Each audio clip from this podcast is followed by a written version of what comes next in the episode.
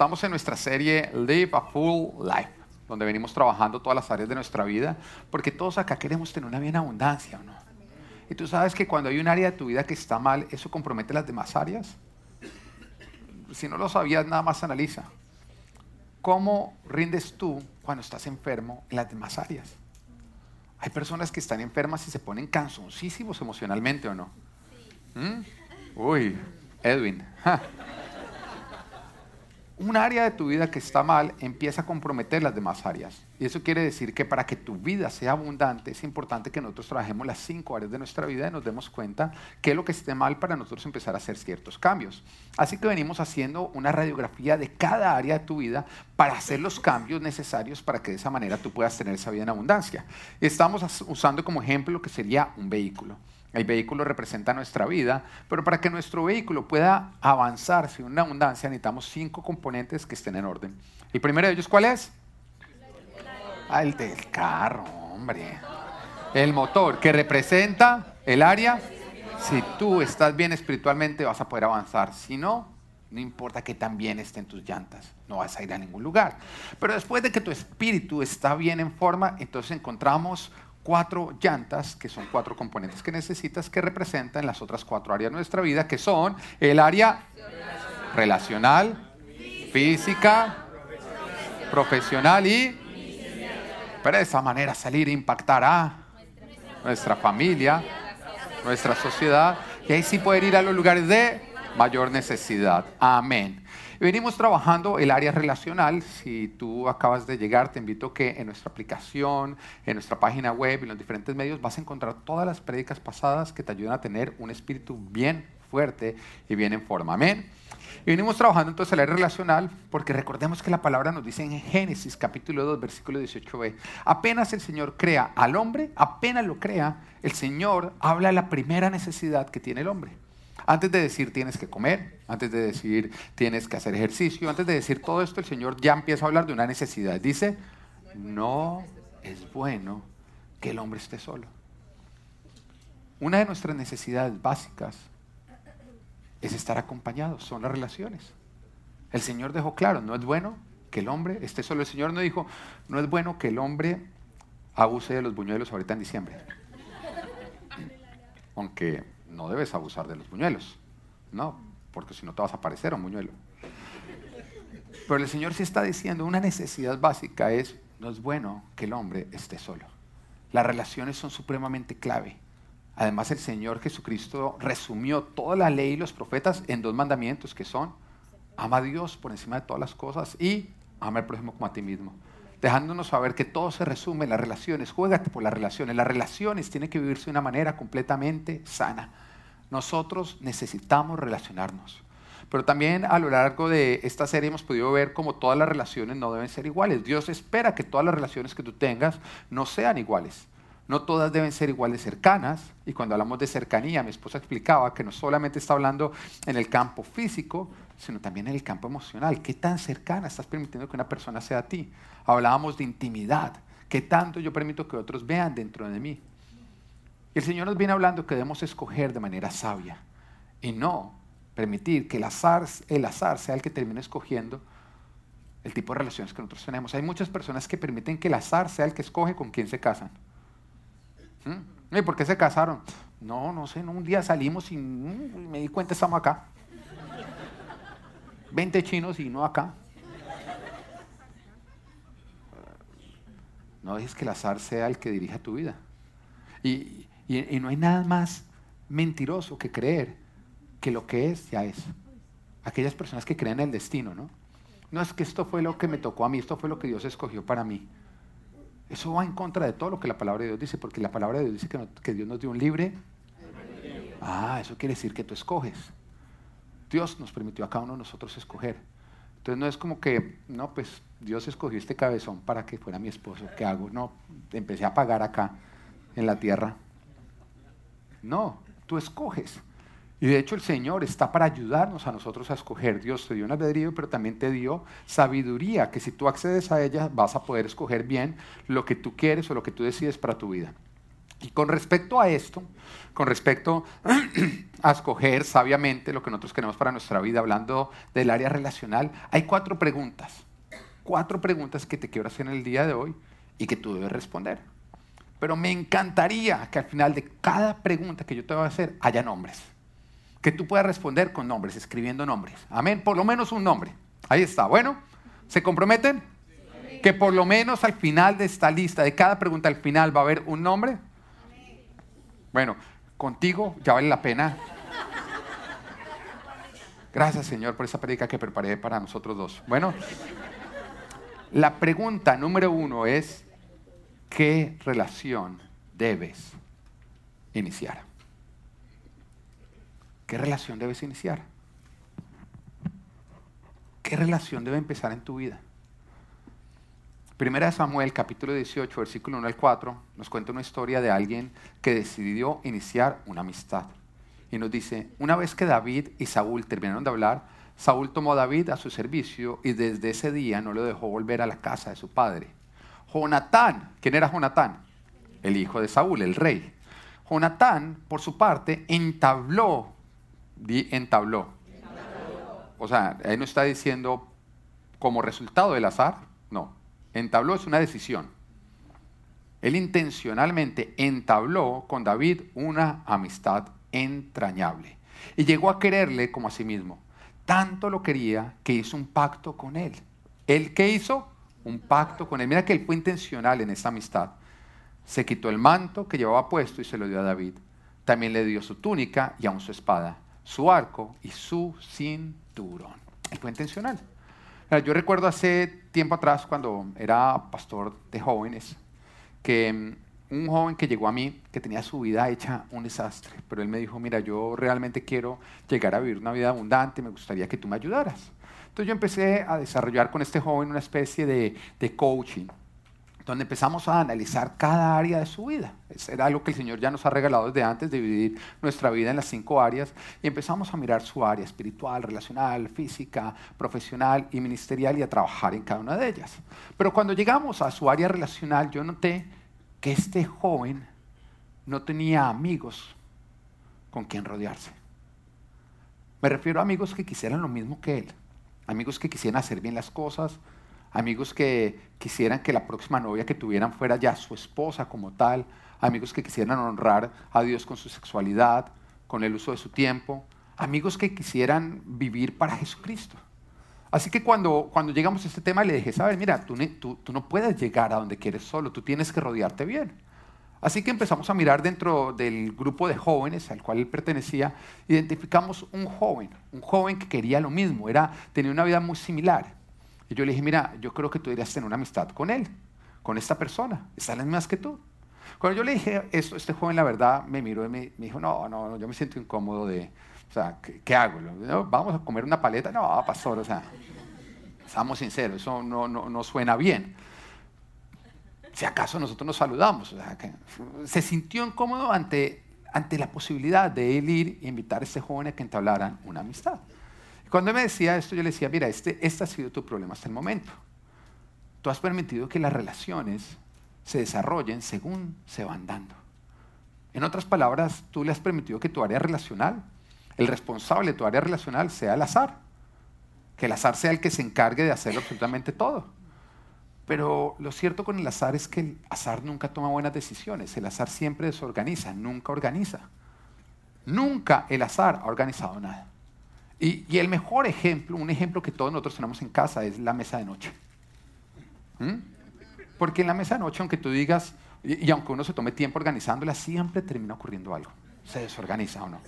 Porque siempre cuando tú no tienes afán, tú abres el cajón, metes en la mesa de noche y cierras. Entonces tiene una mano que entra y una mano que mueve. Pero a ti alguna vez te ha pasado que tú abras tu mesa de noche y de pronto todo aparezca organizado por colores, tamaños, usos. En un momento en que uno dice, wow, el azar, gracias azar por hacer su mesa de noche. Nunca ha ocurrido. Mira, pero mira lo absurdo, ¿qué? Mira lo absurdo que es que la gente todavía crea en la evolución. Porque todo el mundo cree que simplemente porque hubo un movimiento, todo se organizó así como está. ¿Ah? No hay manera. Yo jamás he visto el azar haciendo algo organizado, pero yo cuando miro el universo me cuenta de la gloria de Dios. Me deja saber que hay una mente inteligente detrás organizando todo. Y si tú algún día abres tu mesa de noche y lo encuentras todo organizado, lo primero que tú pensarías es, ¿quién me abrió la mesa de noche? ¿O no? Y si todos los de tu familia te dicen, no, de verdad nadie le ha tocado, de verdad que nadie le ha tocado, ¿tú le creerías? Pero todavía cuando te dicen, no, todo esto es producto del azar, tú, ah, sí. El azar no organiza, el azar desorganiza. Pero lo más triste es que todavía nosotros dejamos que el azar sea el que se encargue de decidir por nosotros, y lo llamamos destino, lo que a mí me tocó. ¿Sabes qué produce el azar? El azar produce caos. Y la palabra de Dios nos dice que cuando el Señor creó el cielo y la tierra antes de que Él empezara a organizar, todo era un caos, porque todo en ese momento era lo que el azar había decidido que fuera. Y eso es tu vida cuando tú no permites que haya una mente inteligente organizando, que tú caminas hacia un caos. Así que volviendo a este joven, eh, yo le dije, mira, no permitas que tus amistades sean el resultado de un accidente. No permitas que el azar sea el que defina tus amistades, más bien porque tú no empiezas a desarrollar amistades con propósito. Este joven me creyó y entonces fue y le dijo al otro, oiga, venga, venga. El pastor me dijo que si éramos amigos y no sé, me gustaba chupar paleta en este lugar, entonces si quería chupar paleta conmigo. Y desarrollaron una linda amistad. Y se acompañaron en su soltería, se ayudaron a hacer las cosas bien. Y qué lindo es que hoy están casados. Bueno, cada uno por su lado.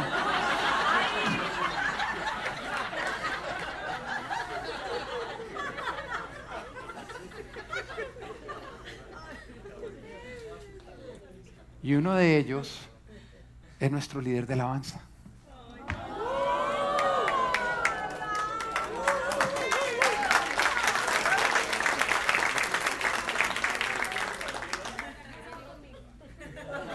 El que le preguntó al otro que se iban a chupar paleta.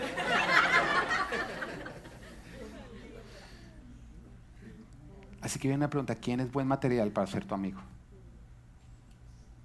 Porque pronto tú dices, no, em, yo no tengo amigos, grave, tú necesitas amigos. O de pronto tú te rodeas y dentro de todo tu grupo de amigos no hay nadie sabio, temeroso de Dios y que quiera llegar a donde tú quieres llegar. Y eso también es preocupante porque uno no llega a donde uno se lo propone, sino según de quién uno se rodea. Las personas de las cuales tú te rodeas definen hacia dónde tú estás yendo. No existe nadie que llegue lejos y pueda decir lo hice solo. Una persona que ha llegado lejos sabe que estuvo bien acompañado. Y que todo lo que nosotros lo logramos es resultado de tener unas buenas compañías. ¿Quién es buen material para ser tu amigo? ¿Y quién es ese buen material? Una persona sabia, que las circunstancias de su vida sean similares a las tuyas, con quien tú puedes compartir, que no es una persona que te arrastra, sino que te ayuda a avanzar. Ahora, si eres soltero, pues busca otros solteros que quieren hacer las cosas bien, que busca lo que tú quieres alcanzar. Si eres casado, Mira otros matrimonios exitosos, saludables, que quieren honrar a Dios dentro de su matrimonio. Desarrolla amistades y siempre le digo a los casados, el peor enemigo del matrimonio es la soltería. Por lo tanto, cuando uno se casa, los amigos más íntimos que uno debe tener son amigos casados. Porque cuando uno se casa, uno tiene que morir a la soltería para nacer al matrimonio, donde siempre está pensando en dos. Pero los solteros piensan en sí mismos. Son, pues un, soltero, un soltero necesita estar pensando en otro. Entonces por eso uno los ve viajando y haciendo un montón de cosas que ya los casados no nos dan permiso. Pero cuando uno se empieza a rodear de otros hombres que tampoco les dan permiso, entonces uno No, mentiras, estoy molestando. Es un chiste. De otros hombres que están en lo mismo, pues uno hasta, hasta, hasta, hasta compara cadenas. y hace competencia a quién se la tiene más larga. Ya, la cadena se empieza a, lucir. Hoy estoy molestón. Eh, ya empieza uno a ayudarse. Y cuando alguno quiere botar la toalla, otro lo levantamos y le decimos no. Porque lo cierto es que para todo lo que vale la pena va a requerir un esfuerzo y va a requerir vencer un montón de oposición. Y yo creo que todos en algún momento de nuestra vida hemos estado en ese punto en que queremos botar la toalla y mandar todo, mejor dicho, al chorizo. Pero en ese momento, cuando tú estás bien rodeado, esas personas no te van a dejar bajar las manos. Son amigos que te van a ayudar a llegar a donde tú te lo has propuesto, aun cuando tú ya no puedas caminar. Ellos te van a cargar y te van a llevar. Te van a recordar los compromisos que tú has hecho.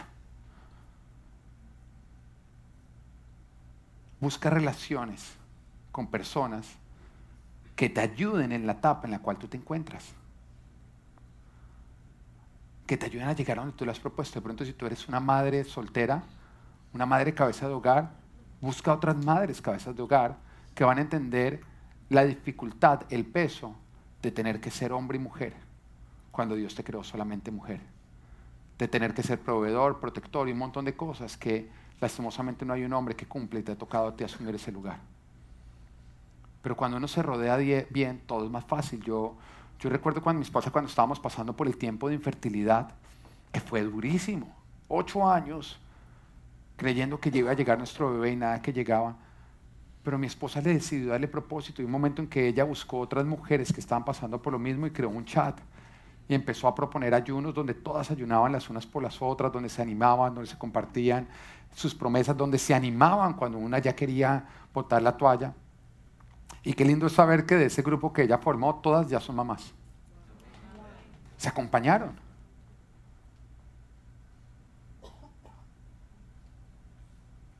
Pero ella no lo hizo por azar, ese chat no, no fue como producto del azar, se creó. Ella decidió ser intencional. No esperes a que te busquen. Da tú el primer paso. Sé intencional en la búsqueda de tus relaciones. Y eso fue lo que hizo Jonathan, Jonathan. Y por eso el Señor decidió ponerle la palabra, porque es admirable. Jonathan era el hijo del rey, era un hombre temeroso de Dios. ya te puedes levantar. Él decidió vivir según el propósito que Dios tenía para su vida. Y él fue intencional en buscar a David, en iniciar una amistad con David. Y donde él selló ese pacto describiendo el tipo de amistad que él había determinado tener con él. Él no permitió que el azar fuera el que le trajera sus amistades. No, David y Jonatán eran hombres tan sabios que ellos acudían a la sabiduría y no al azar para definir quién los iba a rodear a ellos.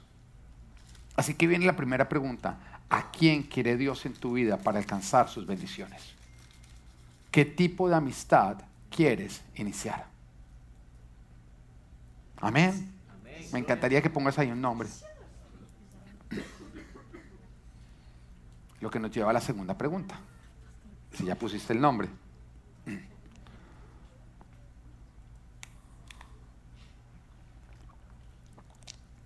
¿Qué relación debes nutrir?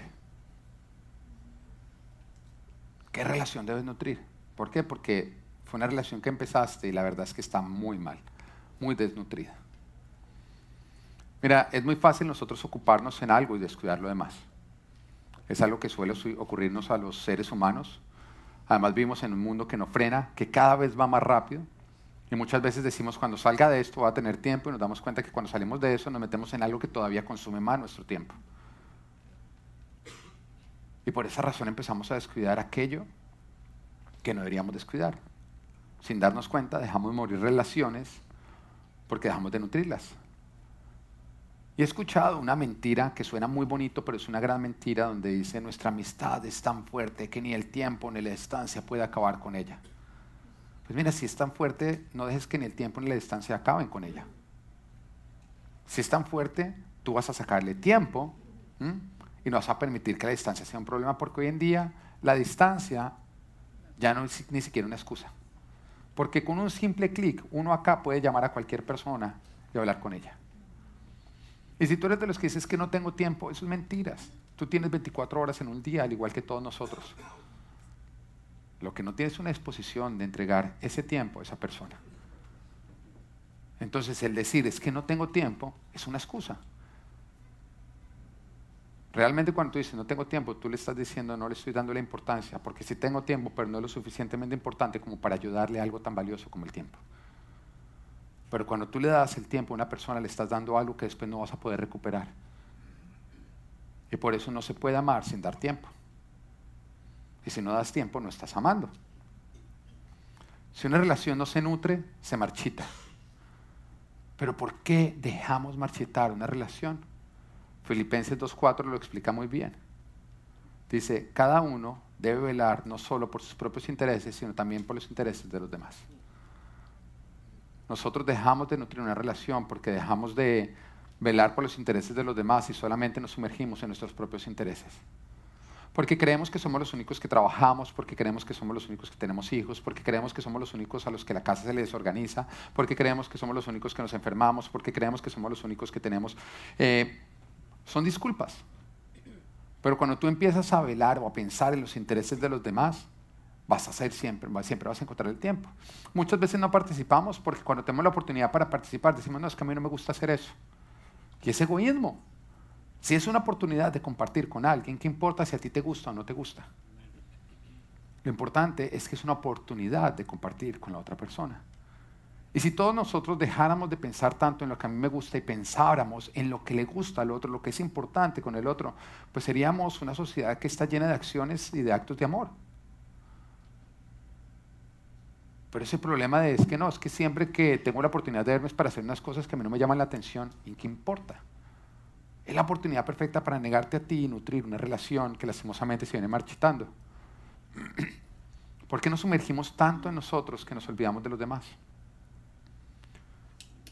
Jamás va a existir una razón válida para dejar que se acabe una relación valiosa e importante dentro de tu vida.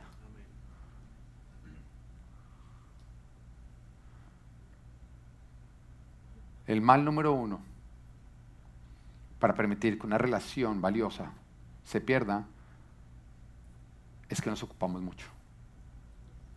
Así que si está mal una relación que es valiosa en tu vida, hoy el Señor te dice, trabaja y lucha para recuperar esa relación. Y si no lo logras, busca ayuda. Porque es mejor luchar que enterrar. Hay relaciones que tú, a menos de que busques ayuda, no vas a poder salvar. Pero el simple hecho de que tú estés dispuesto a buscar ayuda ya salva la relación. Porque le hace ver a la otra persona que tú le has dado tanta importancia que tú has decidido hacer algo que requiere humillarse, buscar ayuda. Cuando tú llegas y le dices a tu esposa, miren, no hemos podido, pero sabes que vamos a buscar ayuda para sacar eso adelante, esa es la mayor evidencia de que tu esposa te importa a ti. Sobre todo porque seamos sinceros, a los hombres nos cuesta trabajo buscar ayuda. Cuando uno cree que uno sabe cómo llegar a un lugar y uno está perdido, el que la esposa baje el vidrio para preguntarse, uy, cómo lo ofende a uno, ¿no? Uy, ¿qué digo? Es como si lo traicionaran a uno, ¿no? ¿Qué tal yo buscar ayuda? Bájese, comas esas palabras que voy a ir por otro lado. ¿Ah? Es que un día pongamos el GPS. Yo no necesito GPS. ¿Ah? Porque es que a veces somos tan orgullosos que nos cuesta trabajo humillarnos y pedir ayuda. Entonces el hecho de que un hombre llegue y diga, ¿sabes qué? Voy, a pedir ayuda para que saquemos adelante esta relación. Eso ya evidencia que esa persona a ti te importa demasiado. Y al final de nuestra vida no vamos a lamentar el no haber alcanzado recuperar una relación, pero si sabes que vamos a lamentar el haber renunciado a una relación. A lo que me refiero es que si toda la vida te la pasas luchando y nunca la conquistas, al final te va a quedar una satisfacción de que toda la vida lo intentaste. Porque lo que nosotros lamentamos no es lo que no alcanzamos, sino aquello por lo cual nosotros no luchamos. A mí me encanta decirle a mi esposa, me encanta decirle a mi esposa, mira, ¿sabes qué? Esto, esto, esto que es un problema, voy a luchar porque ya no lo sé, luchemos porque no sé, no sé si lo vamos a alcanzar, pero por lo menos muramos intentándolo. Eso ya suena poema, ¿o no? Ay, está romántico, morir intentando. Porque le da importancia. Pero no hay nada más harto que cuando uno le dicen, ya me cansé, ya no voy a intentar. ¡Wow! ¿Cómo así? Entonces el problema ya se hizo más importante que yo. Mi defecto, mi error, ya, ya, ya se convirtió en algo tan grave para ti que le has dado más importancia que estar conmigo. Y eso sí es triste. Si está mal tu matrimonio, busca consejería. Lee un libro. Hay muchos libros que con solo la pareja empezarlos a leer les van a ayudar. Oren juntos. Tomen libres para amar. Ese seminario es espectacular. Todas las parejas que lo hemos tomado decimos que es lo mejor, el mejor seminario que hay. Estar dispuestos a hacer la diferencia porque, te, porque es mostrar interés. Hay muchos matrimonios que se acaban porque alguno de los dos creen que ya no es importante para el otro. Así que muéstrale que sí es importante para ti. Está mal una relación con un hijo, busca una actividad que los una. Que ambos disfruten o que él disfrute. Así tú no la disfrutes, va a ser una oportunidad de compartir. Se viene acabando una relación con un amigo que vale la pena, acuerden un tiempo en su agenda. Decide darle importancia, decide darle tiempo. De pronto es algún familiar, ponte la tarea de llamar de vez en cuando simplemente saludar. Así que viene una pregunta. ¿Qué relación debes nutrir? ¿Qué relación debes nutrir? Amén. ¿Ya pusieron nombre? Bueno, viene una, una más fuerte. ¿Listo? Pregunta número tres. ¿Qué relación debes restaurar? Uy, acá ya se incomodan varios. Ay, no, qué mamera. Porque empiezan todas las disculpas. Y esta es la pregunta que requiere más sinceridad. Porque si requiere restauración, si la relación requiere restauración es porque algo pasó. Una ofensa, fuiste víctima de una injusticia, o de pronto tú fuiste el injusto, pero tu orgullo no te permite reconocerlo, porque hay algunos que prefieren perder una relación que humillarse. Le dan más importancia a su orgullo que a las personas. Y el orgullo es un mal hábito. Y como todo mal hábito, si tú no lo rompes, va a seguir creciendo y te va a seguir dominando. Y el humillarnos también es un hábito, es un buen hábito. Y cuando tú lo desarrollas, cada vez te va a ser más fácil humillarte. Pero vuelvo y te digo, esta de pronto es la pregunta más difícil porque te va a requerir a ti vencer la tentación de, ah, mejor que esa relación se haya acabado. Porque muchas veces cuando vemos lo que significaría restaurar la relación, decimos, no, mejor que se acabe esto. Eso me va a requerir mucha humillación. Negarme a mí mismo, yo no estoy dispuesto a negarme tanto.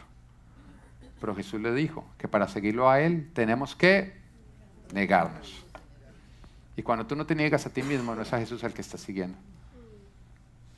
Son tus malos deseos.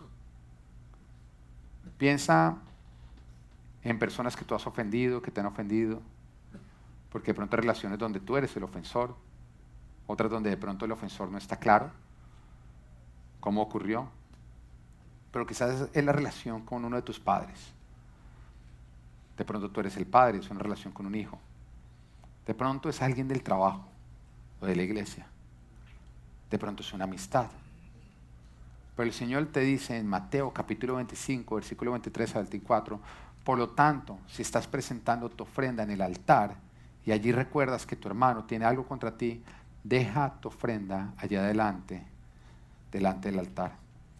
Ve primero y reconcíliate con tu hermano, luego vuelve y presenta tu ofrenda.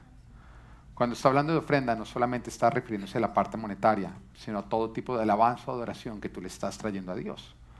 Porque nuestras relaciones dañadas afectan nuestra relación con Dios. No permiten que nuestra alabanza y nuestra adoración llegue a Él. Y es por esa razón que el Señor está diciendo, si tú estás trayendo tu alabanza a mí y tú recuerdas que tienes algo contra tu hermano, eso quiere decir que hay una distancia entre tu alabanza y el Señor que tiene que ser resuelta.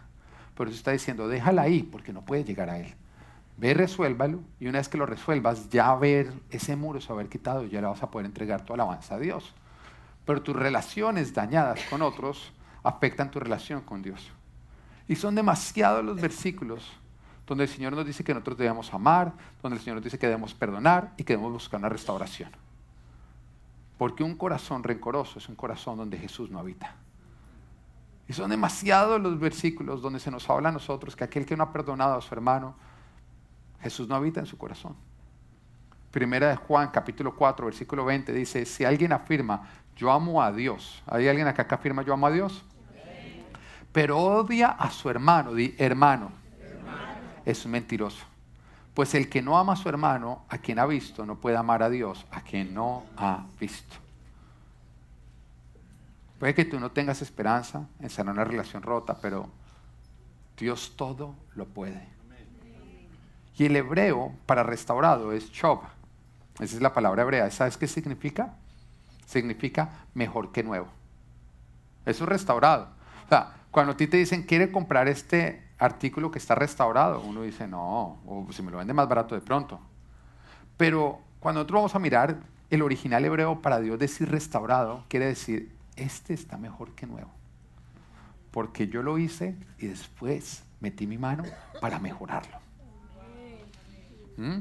Entonces eso pasa con las relaciones restauradas, que Dios las hace, pero después mete su mano. Dios las hace, nosotros metemos nuestra mano y ¡pa! Hacemos lo que sabemos hacer dañar. Pero después decimos, Señor, si me daño, mete la mano. Y el Señor mete su mano y Él restaura.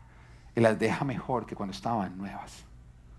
Hace un tiempo atrás, recuerdo una persona muy cercana con quien nuestra relación iba de mal en peor. A un punto en que las cosas estallaron y, y decidimos no hablarnos más, no podíamos estar en un mismo lugar. Y yo tenía claro todos los errores que esta persona había cometido y mi corazón estaba supremamente cargado, a pesar de que ambos éramos cristianos. Y aplica hermano, que fue lo que te hice repetir, hermano. Pero un día tuve un sueño en el cual yo estaba en la iglesia y estaba alabando a Dios con los ojos cerrados. Y de pronto yo abría los ojos y apenas veía, abría los ojos, veía a esta persona al frente. Entonces imagínate el bajón, ¿no? Estoy alabando a Dios y de pronto veo la persona que más odiaba yo enfrente mío. Fue como un bajón. Y en ese instante Dios me dijo, tu alabanza está estorbada, no llega a mí. Y hasta que no soluciones esto, tu alabanza no va a llegar a mis oídos. Y esto a mí me impactó. Pero hay muchas relaciones que para restaurarse no es simplemente ir, es un proceso es una reconquista. Y mis primeros intentos para restaurar esta relación con esta persona fueron fallidos. Porque cada vez que yo me acercaba, cada vez sería más mi corazón. Así que Dios me decía, inténtalo otra vez. Y yo lo hacía y entre más yo me acercaba, más salía maltratado. Y un momento en que yo le decía, no más, Dios, no más, no más, esta persona no quiere. Sin embargo, el Señor insistía. Y un momento en que yo recuerdo que hablando con Dios, yo le dije, Señor, yo te pido que tú me ayudes a amar a esta persona tanto. Lo veía tan imposible que yo le pedí una imposible. Yo dije, Señor, ayúdame a amar a esta persona tanto y que esta persona me ame tanto a mí. Que nosotros lleguemos al punto de que si yo oigo que alguien habla mal de él, yo lo defienda, Señor, pero no porque me lo propongo, sino porque me sale. Y que esta persona también haga lo mismo por mí. Recuerdo que un tiempo más adelante el Señor otra vez me volvió a hablar y me dijo, vuelva a salir con esta persona yo dije, bueno, está ya la vencida, pero salimos y otra vez nuevamente volví a recibir rechazo de esta persona. Así que yo llegué herido a la casa y dije, Señor, ya, ya estoy cansado de intentar, han sido muchas las oportunidades en que yo he cedido y esta persona nada que cede. Y en ese momento sonó mi teléfono. Y era esta persona. Y me dijo, mira, yo, yo he visto que tú lo has intentado. Y lastimosamente yo he sido orgulloso, yo me he portado mal, porque yo no estaba intentando, pero tú sí has estado intentando, pero, pero hoy te invito a que dejemos atrás el pasado y volvamos a empezar de nuevo. Hoy esta persona y yo disfrutamos de una gran relación, donde yo sé que nos amamos profundamente y donde nosotros nos defendemos a un punto de que si alguno oye que están criticando al otro, el otro le sale salir a defender. Esta persona es mi suegro.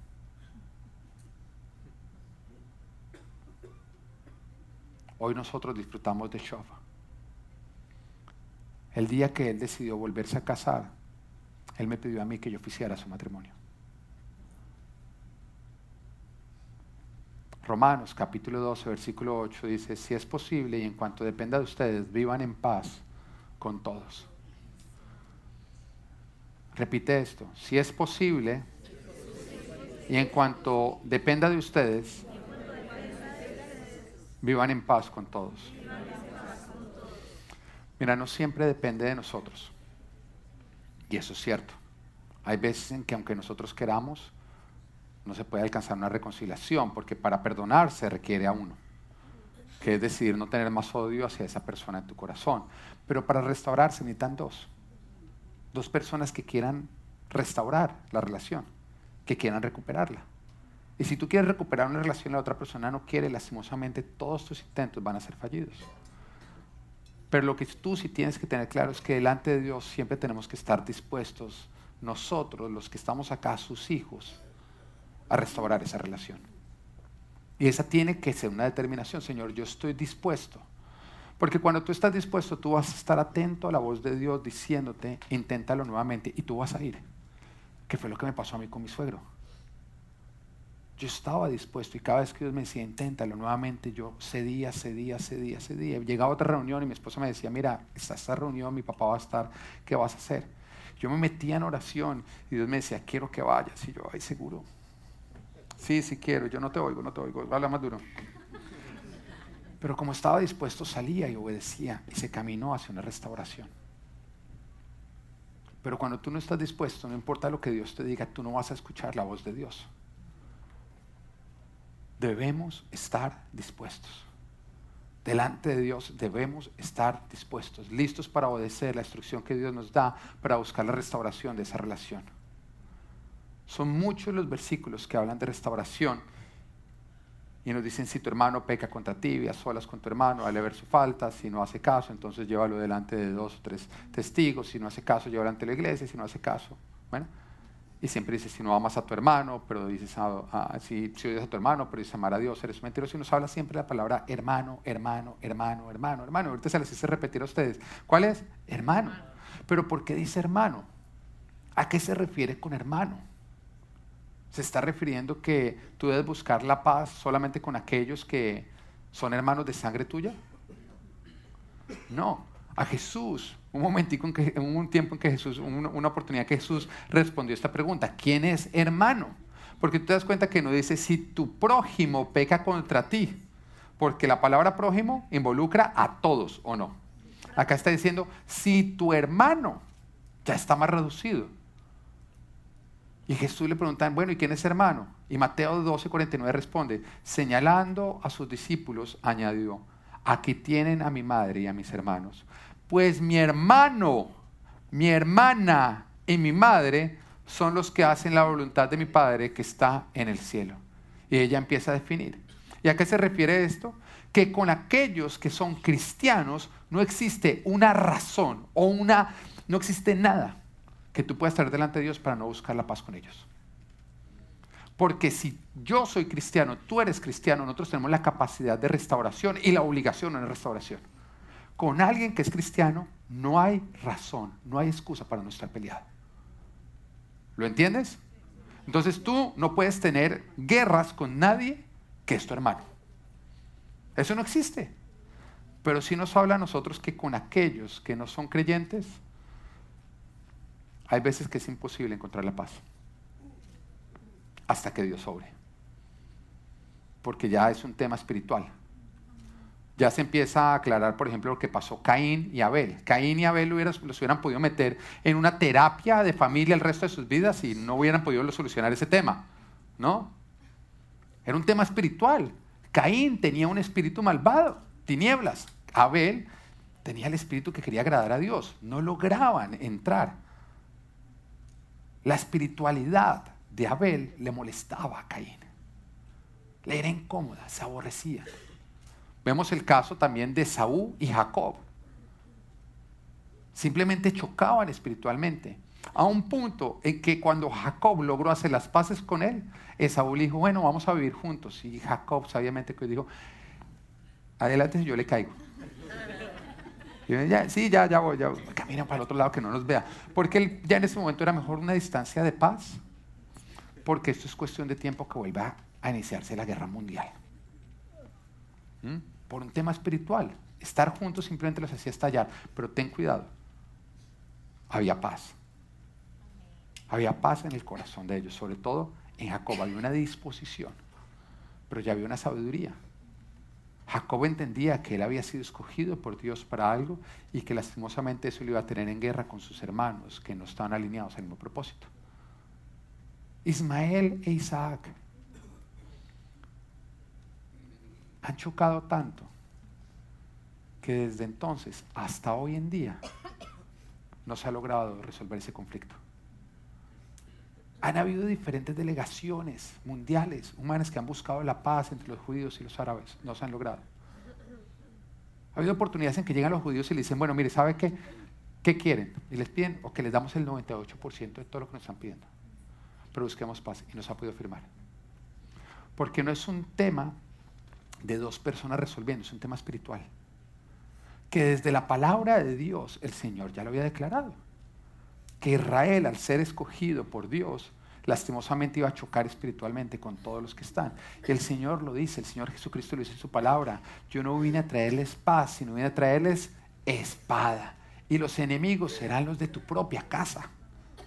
Porque lastimosamente en el momento en que tú naces, tú eres luz. Y el que no está en la luz siempre se va a sentir como que choca contigo porque eres luz.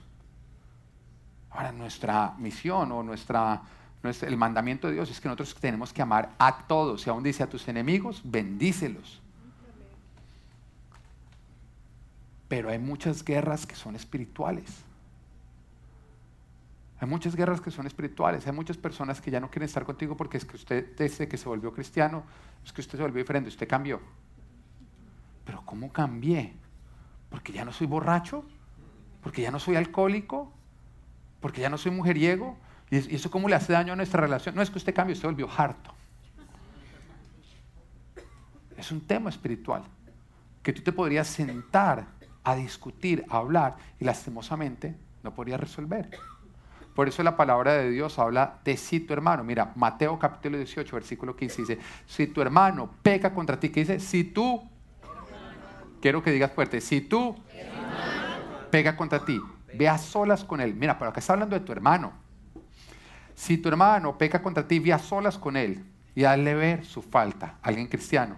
Si te hace caso, has ganado a tu hermano. Díganlo, díganlo, participen. Volver a empezar. Si tú hermano. peca contra ti, ve a solas con él y hazle ver su falta. Si te hace caso, has ganado a tu hermano. Muy bien. Pero si no, lleva contigo a uno, a dos o más, para que todo asunto se resuelva mediante el testimonio de dos o tres testigos. Si se niega a hacerles caso a ellos, díselo a la iglesia. Y si incluso a la iglesia no le hace caso, trátalo como si fuera un... Ya no es un hermano o un renegado.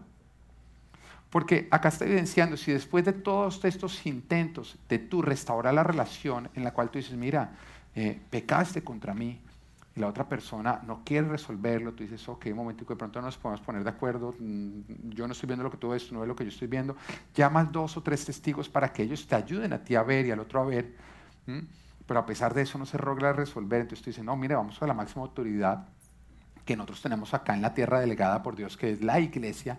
Entonces tú llegas a la iglesia, usa los ancianos de la iglesia. Cuando habla de ancianos no está hablando de edad, está hablando de su madurez cristiana, de la autoridad del lugar que Dios le ha dado. Otras traducciones hablan de obispos.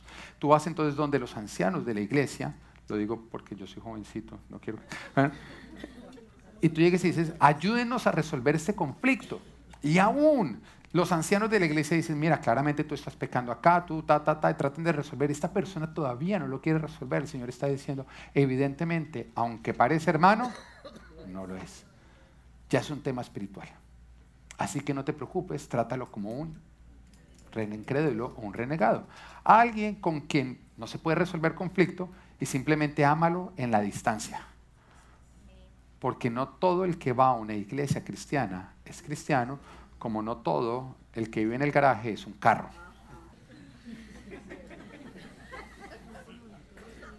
Hay algunos que hacen run run. No. Pero entre cristianos no hay excusa. Tiene que haber paz. Se tiene que buscar la paz y tiene que haber paz. No puede haber una persona en la iglesia, alguien que sea tu hermano, con quien tú tengas odios. Y el Señor te está diciendo, si hay una persona con la que hay eso, tú tienes que restaurar esa relación. Y ya sabes el camino, ve a solas, Si no, dile, mira, reunámonos con dos o tres testigos para que nos ayuden a resolver esto. Y si no, mira, vamos ante las autoridades de la iglesia, pero eso lo tenemos que resolver. Pero lastimosamente hay veces que con personas no creyentes te va a tocar esperar hasta que Dios sobre en los corazones de ellos. Porque hasta que no nazcan de nuevo, lastimosamente no se va a poder vivir esa paz. Amén. Lo que nos lleva a la cuarta y última pregunta. Bueno, pero ya, ya saben cuál es la, relación que tienen que restaurar o no. ¿Ya la escribieron? ¿Sí? ¿Ah? ¿O se les acabó ahí la tinta? ¿Se descargó el celular? ¿Ah?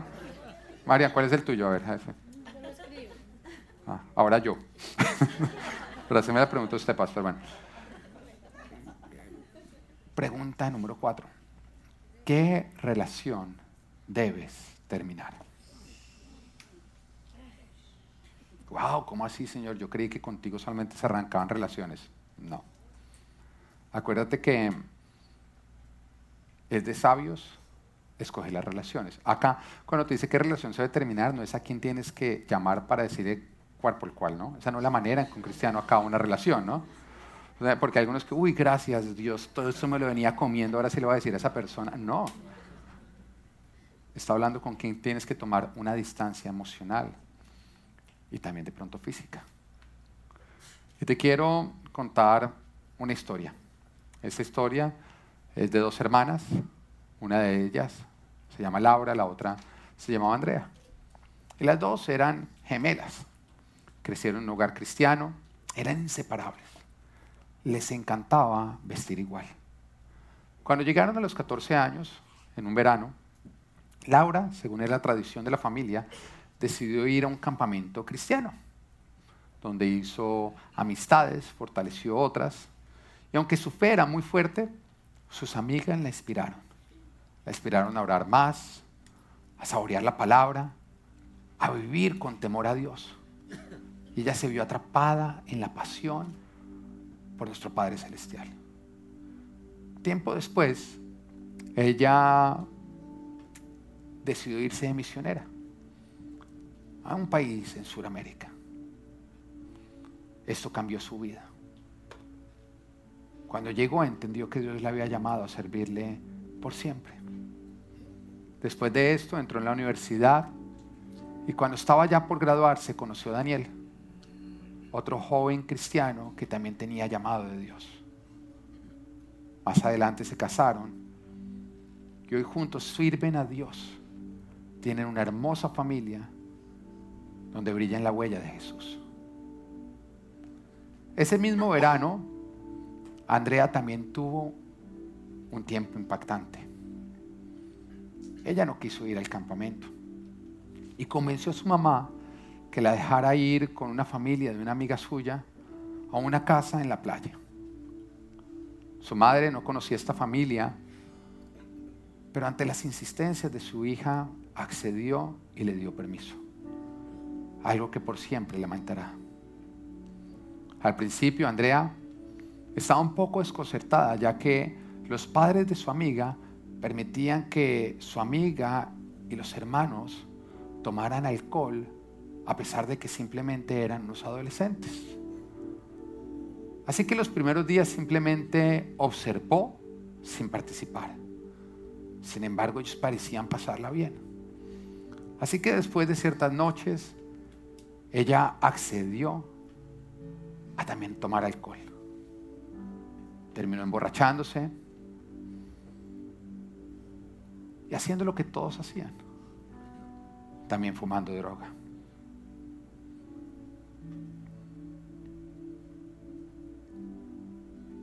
Su amiga tenía un hermano mayor.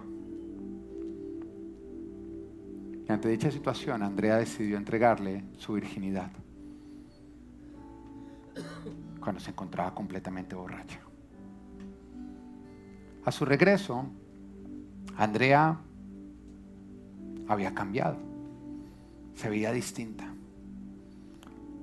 Ahora tenía amigos más divertidos y los de la iglesia le parecían aburridos. Actualmente Andrea va por su tercer matrimonio, tiene cuatro hijos, todos de diferentes hombres, y su actual esposo lo conoció en un bar. hoy dormirá en un refugio para mujeres y su mamá llorará hasta quedarse dormida. Unas hermanas, dos grupos de amigos diferentes, dos destinos diferentes, lo cual nos conduce a esta pregunta. ¿Qué relación debes terminar? Esta historia puede ser de dos hermanas gemelas, pero también podría ser de dos amigos de la iglesia, donde uno entró a un trabajo nuevo y conoció personas que hablaban de una manera diferente y que se divertían de una manera que él sabía que Dios no aprobaba. Sin embargo, ante toda la presión empezó a desarrollar la amistad y se empezó a alejar del otro. Empezó a salir con sus amigos, empezó a mentirle a su esposa para poder ir de fiesta. Y en una de esas fiestas con los tragos, adulteró contra su esposa. Más adelante conoció el divorcio y actualmente su vida está destrozada. Mientras que el otro amigo decidió que sus amigos de influencia fueran los de la iglesia. Y a pesar de ver que éste decidió alejarse, él decidió seguirse rodeando bien. Su familia siguió creciendo, fortaleciéndose. Sus hijos aman a Dios y lo quieren servir. Y cada día la gloria de Dios se ve más sobre su vida. Esta no es la historia de otros, esta es tu historia, lo cual nos conduce a una, nos conduce a una pregunta, ¿qué relación debes terminar? Primera de Corintios capítulo 15 versículo 33 dice, no se dejen engañar, las malas compañías corrompen las buenas costumbres. Hoy el Señor te dice, no te engañes más. Todos nosotros somos influenciables, lo queramos reconocer o no. Y las mamás nos decían, dime con quién andas y te diré quién eres. Pero la Biblia lo confirma. El que anda con sabios aumenta su saber, pero el que anda con necios se le pega a lo necio. Tú te haces según las relaciones de las cuales tú te rodeas. Las relaciones que tú escoges realmente son un molde, el cual terminará forjándote a su imagen y semejanza. Así que, ¿qué relación debes terminar? Acá habemos muchas familias. Y eso significa que cuando tú escoges tus amistades, no solamente escoges tus amistades, sino también las de tus hijos. Esta semana, mi hijo Natán, cuatro años, se acerca y me dice, papá, Cheo es mi tío. Entonces yo le explicaba a él, no, no, él no es tu tío, él es una persona muy cercana a nosotros. Me dice, no, pero él es mi tío. Le decía Natán, está bien si le llamas tío. Porque es una persona muy cercana, es un amigo que yo escogí. Pero tú sabes cuáles son los amigos más especiales para Natán. Los hijos de Cheo. Y los está viendo y quiere parecerse a ellos. El campamento pasado, el hijo menor de Cheo fue al campamento. Santi. Santi para Natán es como su héroe. Y toda la semana no ha dejado de decirnos a mi esposa y a mí, Santi ya es un joven.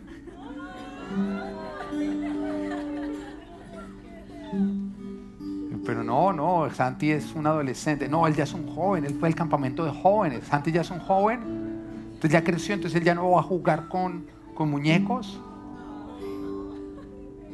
Pero mira lo, que le impacta a él que Santi vaya al campamento.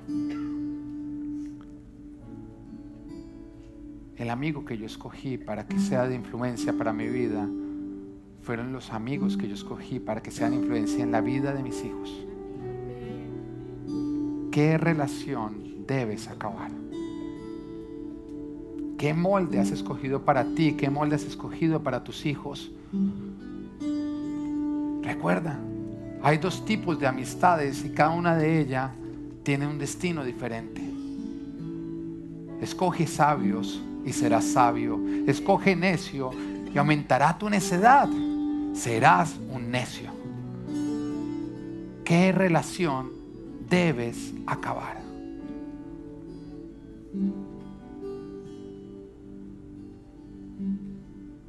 Esto es Live a Full Life, relaciones sanas. Que Dios te bendiga.